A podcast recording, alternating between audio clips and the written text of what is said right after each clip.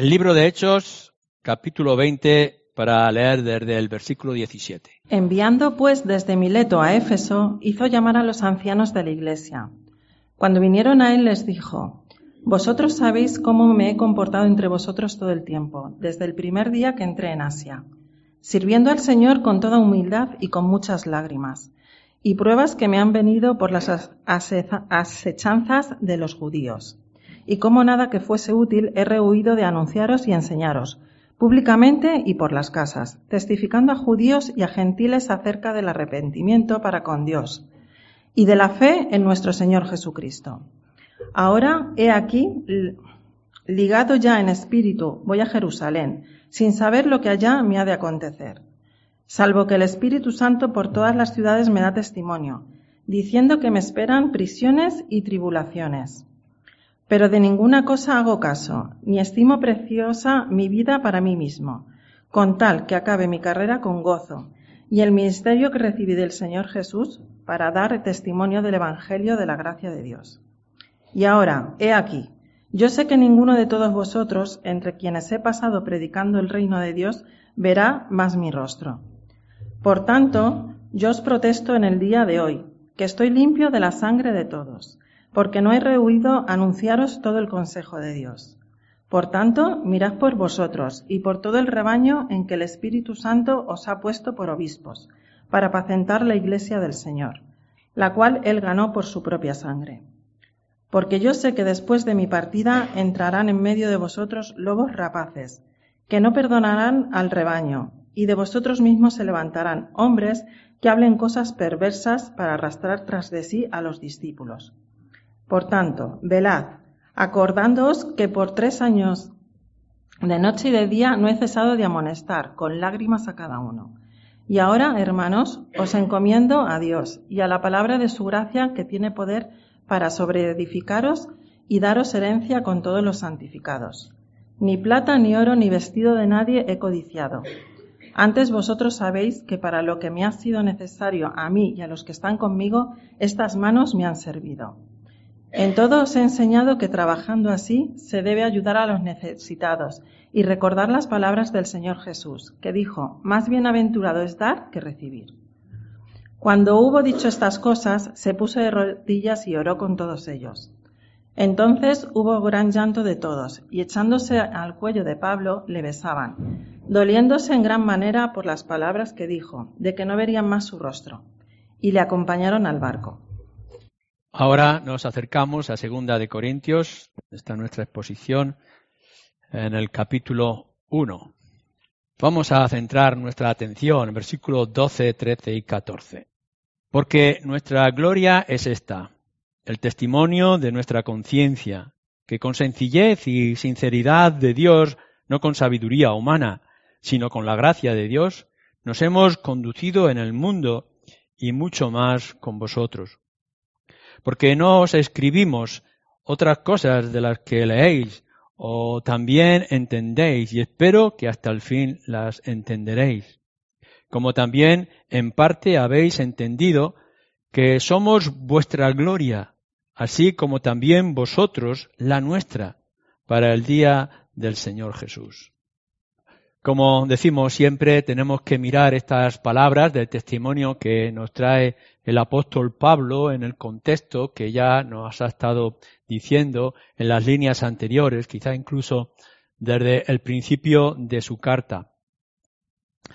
Pablo está preparando una próxima visita que va a hacer a, Corinto. Ya sabéis que ha habido una serie de, de dificultades, males entendidos, tensiones, etcétera, y él las quiere resolver. Así que está preparando una visita. Y una manera de preparar la visita es eh, traer esta carta. Quizá incluso podamos pensar que esta ya es la cuarta carta que les ha llegado a, a la iglesia en Corinto. Y en ella tiene que tratar algún asunto serio, algunas doctrinas en particular, pero fijaros como en el capítulo 2, que tenemos ahí, en el versículo 5, eh, hay alguno que había causado algún problema, tristeza, eh, tensión, en el cual Pablo se había sentido atacado y como en muchas ocasiones Pablo tiene que defender su ministerio porque el mensaje que él tiene y, su propia persona van mezcladas. Es decir, si Pablo es ofensor, entonces su mensaje es dañado.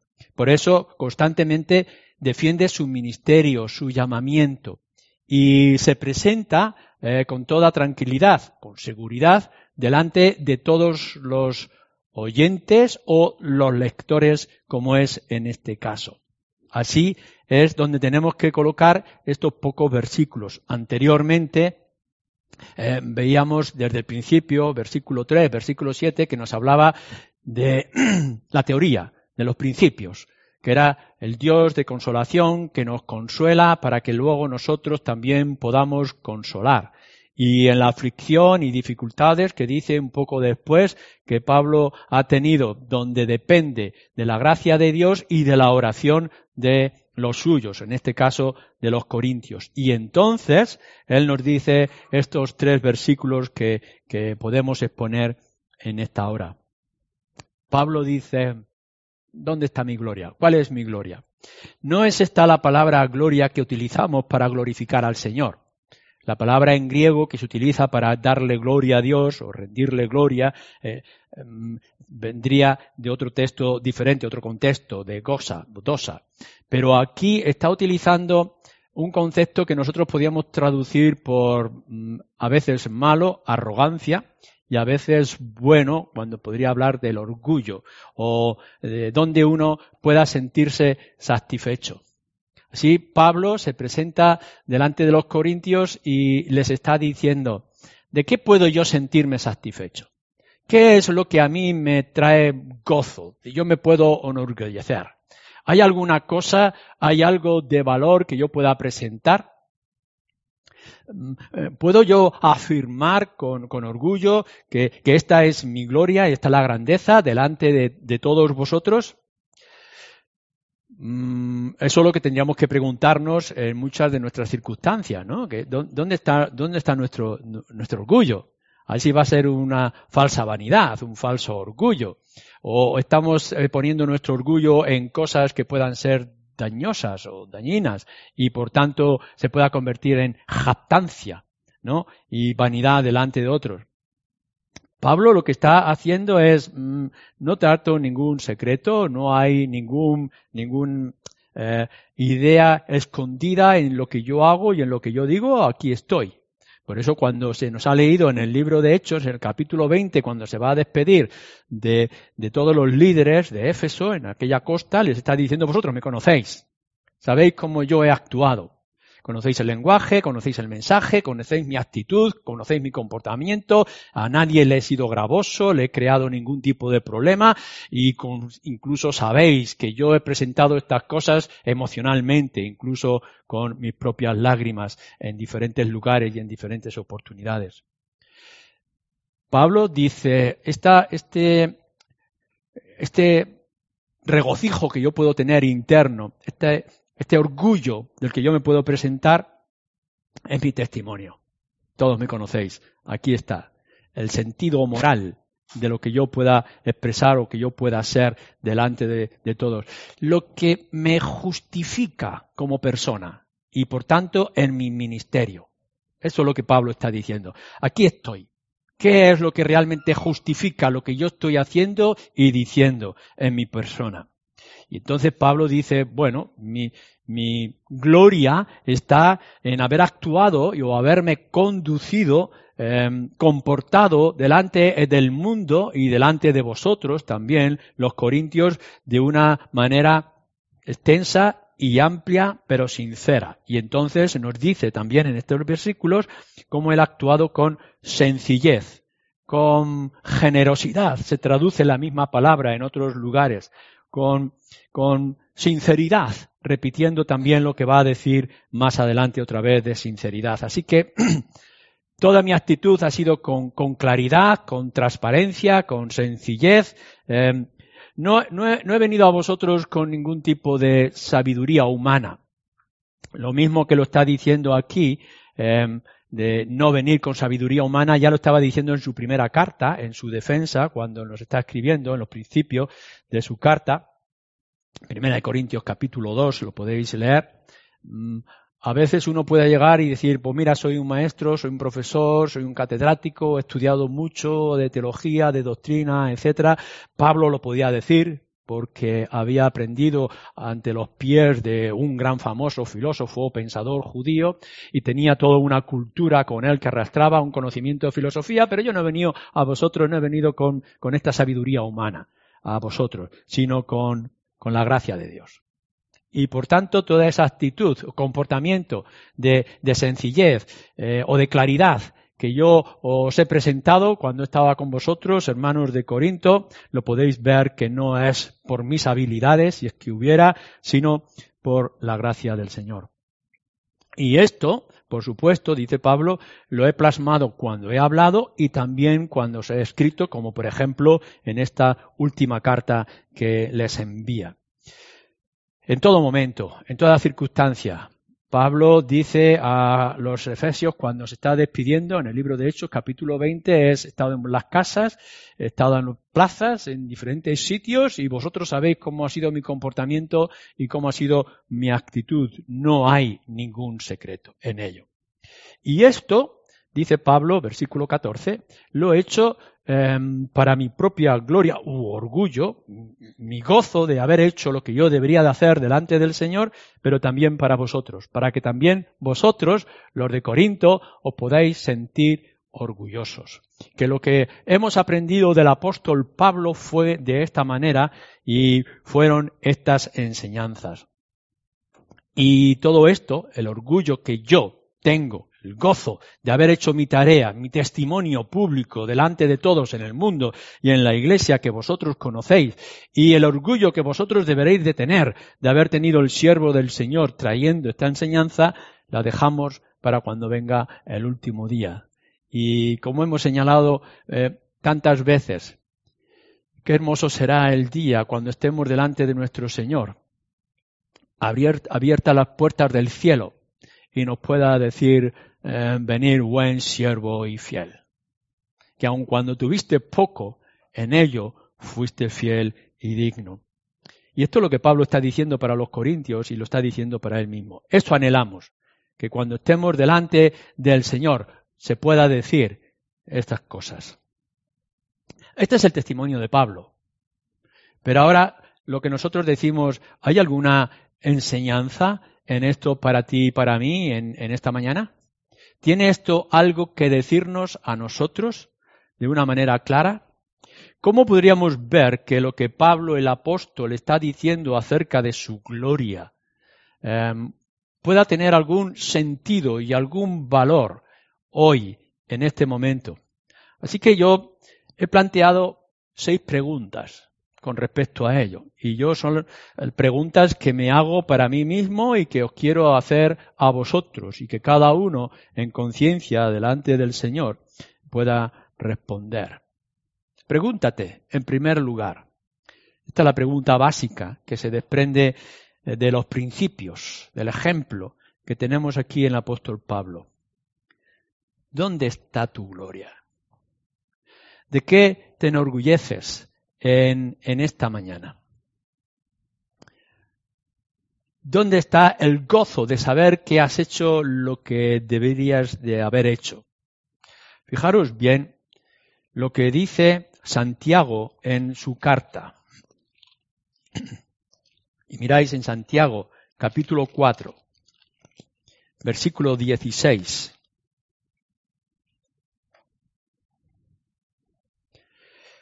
Pero ahora os jactáis en vuestras soberbias. Toda jactancia semejante es mala.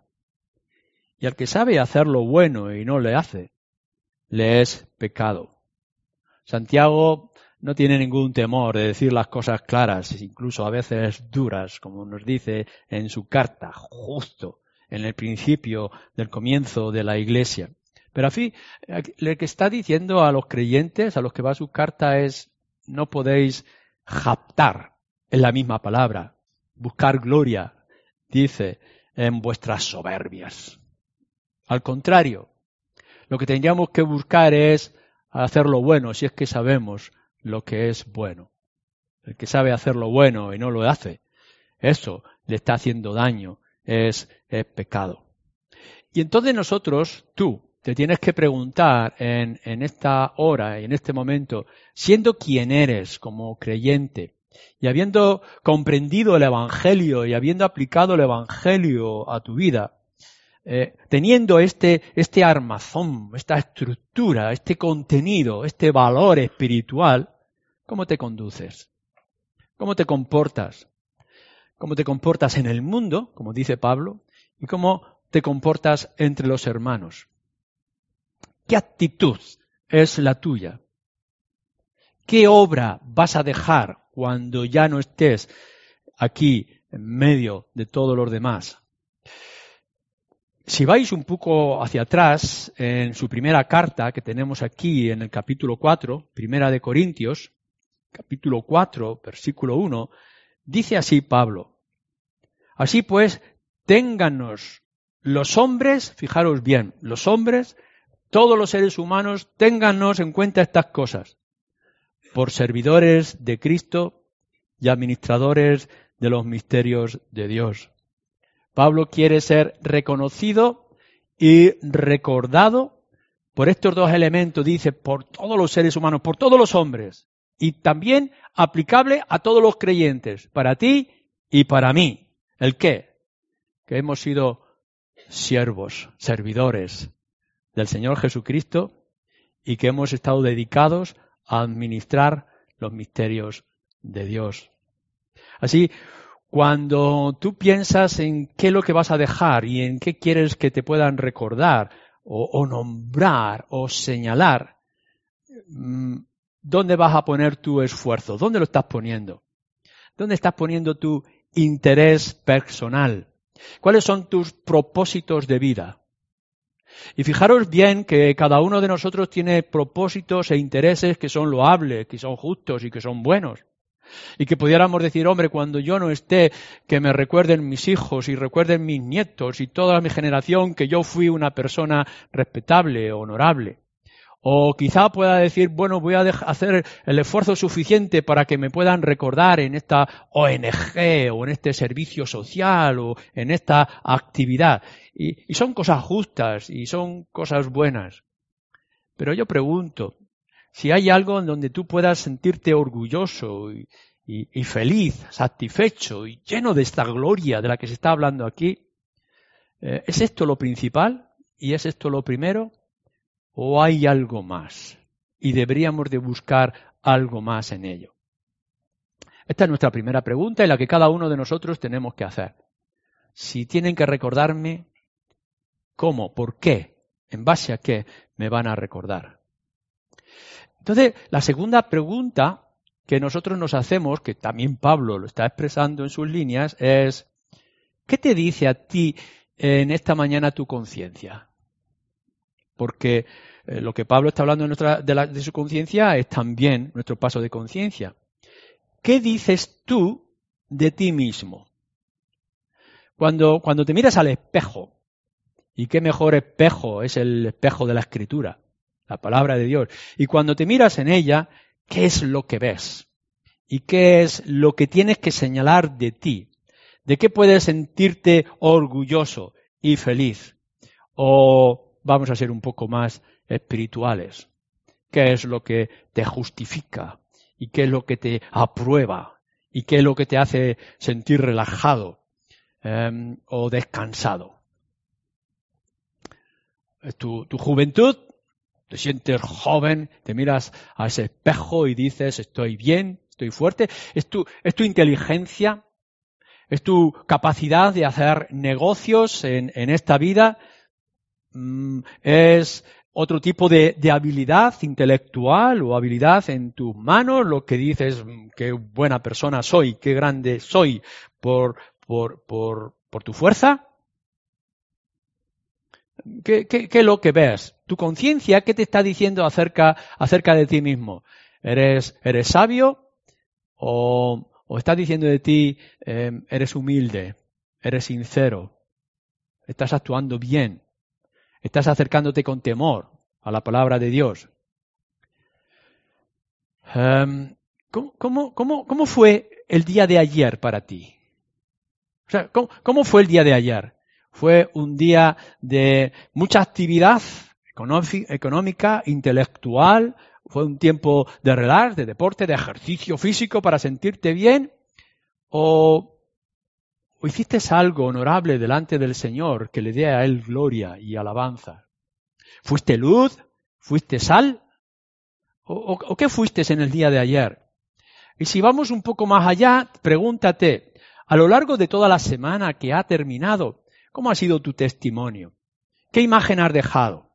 Es como si fuéramos estirando o extendiendo y mostrando algo acerca de los hombres, que están, hombres y mujeres que están a nuestro alrededor, y, y qué es lo que han visto. ¿Tú qué crees que han visto en ti, la gente que te rodea? desde tu propia familia, a tus amigos, a la gente del trabajo, a la gente de la calle, cuando, cuando te ha visto en el día de ayer o a lo largo de toda la semana o a lo largo de toda tu vida cristiana. ¿Qué, es lo que la gente ha visto? Eh, puede haber visto que eres una persona silenciosa, callada, introvertida, o, o quizá ha podido ver otro tipo de actitudes. ¿Tú qué piensas? Porque lo importante es que nosotros podamos ir a, nuestros lechos cada noche eh, con la conciencia tranquila. Yo sé. Tengo mi conciencia, dice Pablo. Aquí está, mi conciencia es esto. Lo que me dicta a mí, el conocimiento que tengo yo de mí mismo es este y veo que es correcto.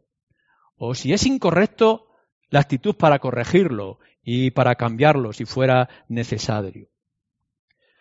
¿no, ¿No creéis que, que lo que debemos de buscar constantemente cada uno de nosotros es esforzarnos por aplicar la palabra de Dios de la manera correcta en nuestras vidas, para que nada nos condene y nada nos señale y nada nos humille?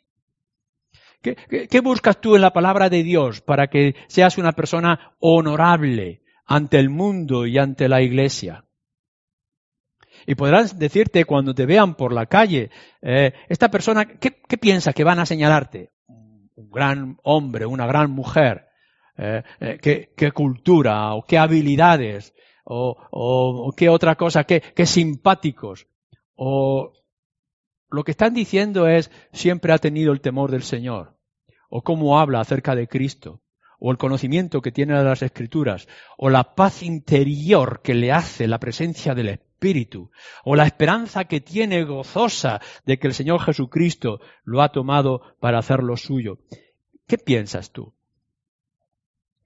Así que lo primero que tenemos que hacernos es ver dónde está nuestra gloria, nuestro orgullo, eh, ver qué es lo que nuestra conciencia nos está dictando a cada uno de nosotros dentro de nuestro interior. En tercer lugar, ¿qué dicen de ti los que están fuera, es decir, el mundo.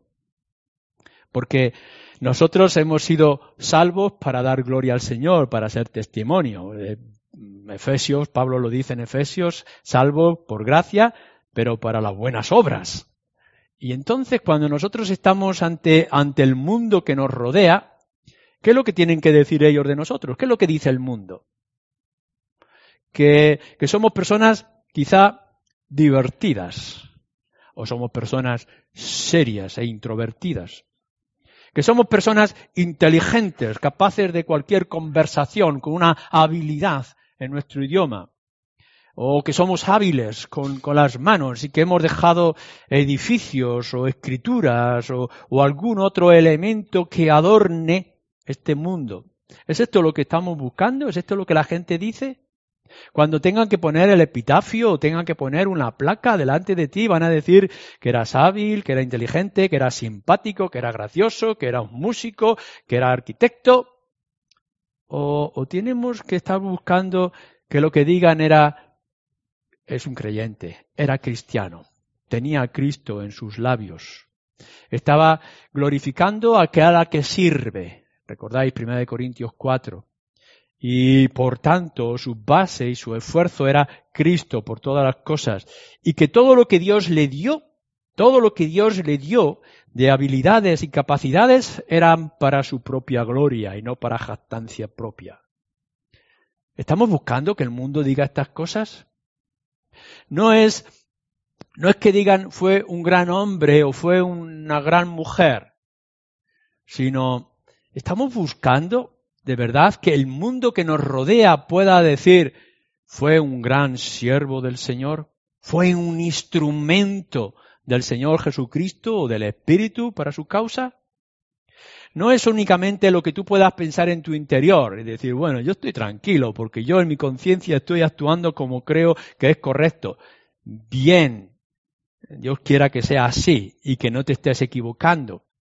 Pero a la misma vez que tú te lo estás pensando, tienes que pensar, ¿y qué dicen los demás? Cuando tú vas dejando el rastro por la calle y los demás te observan, ¿qué, tipo de polvo de luz de sal le estás dejando para que los otros te sigan o te busquen? ¿Cómo debe de ser un creyente en la sociedad en la que estamos viviendo? Bueno, quizá, quizá podamos tener principios y decir, bueno, me tienen que recordar porque yo he luchado constantemente contra cosas tan, tan loables, tan maravillosas como luchar contra el aborto, luchar contra la eutanasia, y luchar con otros principios que para nosotros son tan importantes y tan serios. Vale, es esto lo que, lo que estamos buscando para que el mundo nos hable, es que hemos estado hablando en contra de todas estas cosas tan feas en la sociedad y condenando todo lo que está a nuestro alrededor. O, o lo que queremos que la gente nos mire es y diga, está hablando del Señor Jesucristo, está buscando la salvación. Era una persona mm, rara, o era una persona introvertida, o era una persona abierta y extensa en lenguajes y comunicación, pero siempre de una forma u otra que puedan decir de ti y de mí. Habló del Señor Jesucristo, a Él les estaba sirviendo, Él estaba proclamando. Las demás cosas podrán venir, pero tu tarea como creyente de cada uno de nosotros en nuestras circunstancias es que el mundo hable bien y que nos busque lo que es justo, pero que nos diga o que señale que nosotros éramos del Señor y que a Él le dábamos gloria. La cuarta pregunta, entonces, con respecto a ese mismo testimonio que nos deja Pablo, es, ¿qué, qué dicen los de dentro? ¿Qué dice la Iglesia? ¿Qué dicen los creyentes? ¿Qué, es lo que tienen que comentar de ti y de mí, todos los demás, de los que estamos aquí sentados y de la gente que está a nuestro alrededor?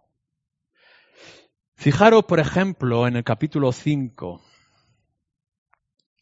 versículo 12. Leeremos unos cuantos versículos en la carta. 5.12. No nos recomendamos, pues, otra vez a vosotros, si nos damos ocasión de gloriarnos por nosotros para que tengáis con qué responder a los que se glorían en las apariencias y no en el corazón. Palabras eh, sinceras, tiernas, emocionales eh, de, Pablo para con ellos. No nos estamos recomendando, no nos estamos poniendo delante de vosotros em, para otras cosas externas o superficiales de mera apariencia sino del propio corazón. Cuando, cuando, cuando te miran a ti como creyente en la congregación como esta, o todos los creyentes que puedan estar a tu alrededor, ¿qué es lo que están diciendo? Leemos muy bien su apariencia, su imagen, lo externo, las palabras. O pueden llegar a saber lo que hay en vuestro corazón. Esta es la idea que Pablo está diciendo en este versículo 5.12. Pueden leer tu corazón y ver de manera sincera cómo actúas, cómo eres en realidad. No lo que tú crees que eres, sino lo demás que ven en ti y qué eh, señal pueden mostrar acerca de ti y de tu persona. Algunos podrán decir, eh, bueno, por su carácter es una persona gruñona, huraña, pero dentro podemos ver el corazón, la disposición, el servicio. Podemos ver que es una persona abierta, extrovertida, dispuesta, pero en realidad su corazón e-, es frío y es superficial. Preguntémonos, pregúntate, ¿Qué opinión tienen tus hermanos acerca de tu fe, de tu celo, de tu relación con el Señor? Capítulo 7, versículo 4. Mucha franqueza tengo con vosotros, mucho me glorío con respecto de vosotros, lleno estoy de consolación, sobreabundo de gozo en todas nuestras tribulaciones. ¿Es esa la actitud que pueden ver los demás? Cuando, cuando vienes a una reunión como esta y, vienes con tu actitud y tus cargas y tus responsabilidades, ¿qué ven en ti? ¿Cómo, te saludan? ¿Con temor o con alegría? Eh, ¿Se sienten reservados y apartados o fríos? ¿O se acercan a ti con el abrazo porque saben que eres tierno y que eres dispuesto? ¿Y tú? ¿Qué tipo de relación tienes para con ellos? O capítulo 8, versículo 24 también. Mostrad, pues, para con ellos ante las iglesias las pruebas de vuestro amor y de nuestro gloriarnos respecto de vosotros. ¿Cómo es esta relación mutua? ¿Y cómo actuamos con respecto a los demás? ¿Y qué, qué, qué, qué actitud tenemos nosotros para que los demás puedan hablar de nosotros de la manera correcta a la luz de las escrituras delante del Señor? ¿No, ¿No os habéis dado cuenta de que a veces hay, hay una actitud y un comportamiento muy diferente a lo que uno es, a cómo uno actúa en la calle y cómo uno actúa en el hogar, y a veces que se contraponen. Yo, yo recuerdo de conocer a personas que eran unos demonios en su hogar y en su casa. Y en cambio los compañeros del trabajo los consideraban admirables y buenos padres. ¿Qué, es lo que ocurre? ¿Cómo es que, que, un hombre pueda ser tan respetado fuera y tan odiado dentro del mismo hogar? O lo puede ser todo lo contrario. Venimos aquí y actuamos como, como creyentes, que somos de verdad. Y nuestra actitud, nuestra disposición es la correcta en todos los sentidos y nuestra señal de las escrituras, nuestra comprensión de las escrituras es todo lo correcto. Pero en el trabajo, en la oficina, en la calle, somos deshonestos y somos agrios y somos silenciosos. ¿Cómo es posible que después de varios años de trabajo, como se nos contaba en alguna ocasión, ninguno en la oficina supiera que aquel hombre era creyente? ¿Eh? ¿Qué, qué señal va a recordar? Fue un buen oficinista fue un buen administrador en su trabajo, pero siempre fue silencioso con respecto a su fe. O fue deshonesto en las pesas y medidas, o en las actitudes y en la agritud con respecto al trabajo. Tienes que preguntarte, no solamente la imagen que tú tienes respecto a ti mismo, si es la correcta la luz de las escrituras, sino preguntarte qué imagen tiene el mundo con respecto a ti y la imagen que tiene la iglesia con respecto a ti. Y no es por simplemente tener una imagen falsa y externa, simplemente de un cuadro o de una fotografía, sino como hemos leído, para que sean y sepan lo que hay en nuestro corazón. Pero entonces, después de ver toda esta imagen, como Pablo también lo está diciendo en su, en su testimonio, en quinto lugar tendremos que preguntarnos, tienes que preguntarte qué se dirá de ti en el día del Señor. ¿Qué es lo que se va a destacar? Bueno, en algún momento eh, tendrá que decirse a lo mejor, como dice Pablo también en su carta en Corinto, mmm, escapasteis como por fuego, por los pelos. La fe era tan pequeña, tan insignificante, tan silenciosa que apenas había para que pudieras entrar. ¿Es esto así en tu caso? Yo creí, no se ha mostrado nada en mi vida, no he tenido ningún tipo de actitud o comportamiento que fuera respetable, pero por lo menos gloria sea al Señor que la salvación es por gracia y no por obras o por méritos. Pero ¿no crees que lo que se está buscando no es que tú puedas escapar del fuego del infierno como por fuego? Y que al contrario lo que tenga que decirse en el día del juicio sea honorable y de gozo y que puedas recibir con un placer inmenso la corona que se espera para ti. Fíjate y vayamos a Filipenses, capítulo 2. Versículo 16. Asidos, dice, agarrados de la palabra de vida. ¿Para qué? Para que en el día de Cristo yo pueda gloriarme de que no he corrido en vano, ni en vano he trabajado. Fijaros bien esa palabra. Me, ha sido, me ha agarrado, me, me he puesto tanto en la palabra de Dios y la he hecho tanto mía. He descansado tanto en la palabra de Dios, en las promesas de Dios, en la escritura. Dice, para que en el día de Cristo yo pueda gloriarme de que no me he dejado llevar, sino que he trabajado santidad, santificación a lo largo de mi vida, no en vano. Es esa, es esa tu actitud. Cuando estás pensando de que cuando vas a estar en el día del juicio o vas a estar en el día del premio y vayas a recibir las coronas de vida, te tienen que decir, venga, entra, pero venga. O lo que estás buscando es que haya un reconocimiento y una alabanza porque has actuado de manera justa. No descanses. No descanses en la salvación del Señor Jesucristo para tu vida cristiana, tu vida abundante, tu vida de gozo y tu vida de esperanza.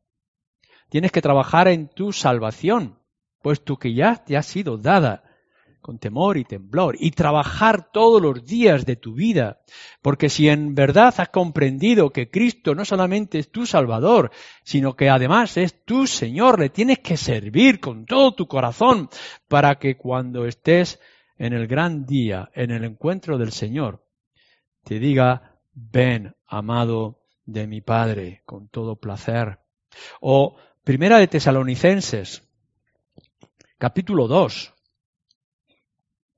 Nos dice en el versículo 19 y 20, porque ¿cuál es nuestra esperanza o gozo o corona de que me gloriaré? ¿No lo sois vosotros delante de nuestro Señor Jesucristo en su venida? Vosotros sois nuestra gloria y gozo. Así Pablo se imagina ya que cuando pueda estar delante del Señor y le puedan decir, ¿qué has hecho con tus talentos, Pablo? Él pueda decir, aquí tienes toda esta gente a la cual yo he testificado y por los cuales, por mi testimonio y mi mensaje, no con vanidad, como ahora vamos a ver, ellos han conocido el Evangelio. ¿Quién ha conocido el Evangelio? ¿A cuántos has hablado? ¿Cómo ha sido tu luz? ¿Cómo ha sido tu resplandor? ¿Cómo, ¿Cómo, has trabajado en medio de la gente? ¿Tú piensas que cuando vayas a estar en, la presencia del Señor, en ese gran día del Señor, eh, gente que tú has conocido puedan decir, y lo digo con temor y temblor, sí, nosotros hemos sido salvos, pero no gracias a ti. No gracias a tu silencio, o a tu dejadez, o a tu pereza espiritual. ¿Y no crees que será todo lo contrario, lleno de gozo y alabanza y alegría cuando puedas estar en la presencia del Señor en ese gran día y, y muchos puedan llegar y decir, gracias, gracias por darme el Evangelio, gracias por poner en mis manos esta semilla, este Evangelio, esta palabra, este testimonio, que lo puedan decir nuestros hijos, que lo puedan decir nuestros vecinos, que lo puedan decir nuestros compañeros. ¿Qué esperas que se va a decir de ti y de tu fe, y de tu vida cristiana, y de tu testimonio, y de tu luz, y de tu sal, cuando estés en la presencia del Señor. Y nuestra última pregunta, ¿qué haces? Por tanto, ¿cómo actúas para que esto sea así, de positivo y de bueno? ¿Cómo, ¿Qué elementos tienes y cuál es tu actitud y tu comportamiento para que tu conciencia sea positiva y te apruebe. Para que la gente del mundo que te rodea pueda decir, ha hecho bien. Para que los hermanos alrededor de la iglesia puedan señalar que tu comportamiento, tu actitud ha sido de corazón. Que has estado trabajando y esforzándote para como puedas estar en la misma presencia del Señor. Bueno, Pablo nos lo dice en sus palabras mismas. Bueno, yo he actuado con vosotros con sencillez y sinceridad. Y estas palabras que las podemos extender y podemos buscar sinónimos de diferentes formas, eh, nos hacen de la vida algo muy simple. No, no tenemos que ser personas sofisticadas ni complicadas. Tenemos que ser sencillas, muy simples. Tan simples como que el gran sabio, el apóstol Pablo, cuando tiene que presentar a los corintios el Evangelio, dice, yo no he venido con, poder, autoridades o, capacidades humanas. Yo no quería saber otra cosa, sino Cristo y Él crucificado. ¿Cuál es lo más importante que pueda salir de tus labios? Eh, eh, ¿Qué es lo, lo, mayor que pueda expresar tu, tu, corazón? No busques capacidades extensas, no, no cosas grandes que te puedan decir, pero qué listo y qué grande y qué, qué, qué fantástico es esta persona. No, no, lo que nos dice Pablo, yo he venido con mucha sencillez. Era ciego y ahora veo. Estaba perdido, pero he sido hallado. Estaba muerto, pero he resucitado. No tenía esperanza, pero ahora la tengo. Había un desconocimiento de las escrituras, pero ahora te puedo presentar las escrituras. Mi mayor gozo y gloria, Pablo lo dice muchas veces, es ser siervo, esclavo del Señor Jesucristo. ¿Hay mayor simpleza que esto? ¿Qué, qué es lo que vas a hacer con tu vida? ¿Qué, qué es lo que haces con tu vida, Pablo? Oh, yo he nacido aquí para servir. He sido convertido para servir al Señor. Cuando caí en aquel camino de Damasco, el Señor me dijo, ven y sígueme. Y aquí estoy. ¿Es, es nuestra vida así de sencilla y de simple?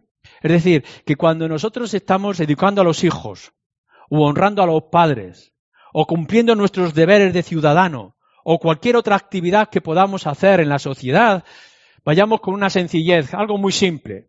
Estamos aquí para entregarnos en las manos del Señor, para servirle a Él. Y lo segundo que nos dice Pablo, podríamos decir otras muchas cosas más de Pablo y de nosotros mismos, pero lo que nos dice es, he venido aquí con, con, con sencillez y con sinceridad. Es decir, lo que veis aquí, lo que veis aquí, lo que escucháis con mis labios, lo que yo puedo escribir con mi letra las cartas, es lo que yo soy. No hay nada más. Es decir, que, que cuando yo me presento delante de alguien, lo que puedan decir, este es él, y no hay otra cosa. ¿Eres tú así? ¿O tienes una cara de teatro, pero por dentro eres una persona diferente? ¿Eres así en la sociedad y a la misma vez con tus hijos y en tu casa y en tu hogar y en el trabajo? ¿Tienes la misma imagen sincera, de verdad, en la intimidad de tu hogar o de la iglesia como lo que haces con respecto a la luz del mundo? ¿No creéis que nos define de una manera exacta estas sencillas palabras de Pablo? Mi conciencia está tranquila de que mi gloria está delante de vosotros que he actuado ante el mundo y ante vosotros con sencillez y con sinceridad, con una claridad completa. No, habla Pablo de sus resultados, que los tiene y a veces los tiene que señalar no habla de sus sufrimientos, que los tiene, y una larga lista de dificultades que tuvo que cruzar a lo largo de su vida.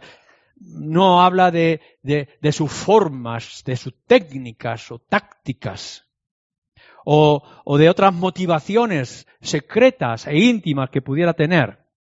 Simplemente lo que presenta y manifiesta es las intenciones de su corazón. Vosotros sabéis cómo yo he actuado cuando estaba entre vosotros, le dice a los de Éfeso. Y todo esto, esta sencillez y esta sinceridad, no por, por habilidad de hombres, no por la sabiduría humana, dice Pablo, sino por la gracia de Dios. Porque lo que tiene que repetir, y lo dice en el capítulo 10, en el, versículo 17, más el que se gloría, gloríese en el Señor. Porque no es aprobado el que se alaba a sí mismo, sino aquel a quien Dios, Dios alaba. Primera de Corintios capítulo 1, versículo 31 y tantos otros lugares que Pablo tiene que repetir una y otra vez. Mirar, si soy lo que soy y si ha habido fruto en el trabajo, si podéis ver lo que veis delante de vosotros, no es por la sabiduría de humana, no es por las técnicas que he aprendido, por la estrategia que he seguido, por la información que yo pueda tener dentro de mí, sino es por pura gracia. Es la obra del Señor. Por tanto, si un día estoy en la presencia del Señor, dice Pablo, y me tienen que gloriar, yo pueda decir sí, pero no yo, sino de la gracia de Dios en mí. ¿En dónde estás descansando tú?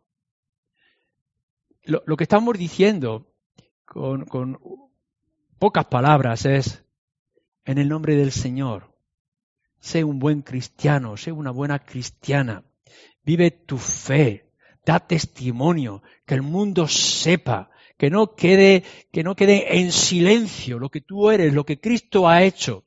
Y cuando veas el resultado, porque buscamos el resultado, buscamos la extensión del Evangelio, que crezca el reino de nuestro Señor Jesucristo, que aumente la influencia de Cristo, que no digan que era por nuestra estrategia, nuestras habilidades, nuestros conocimientos, sino la gracia de nuestro Señor que nos acompañó todo el día, todo tiempo.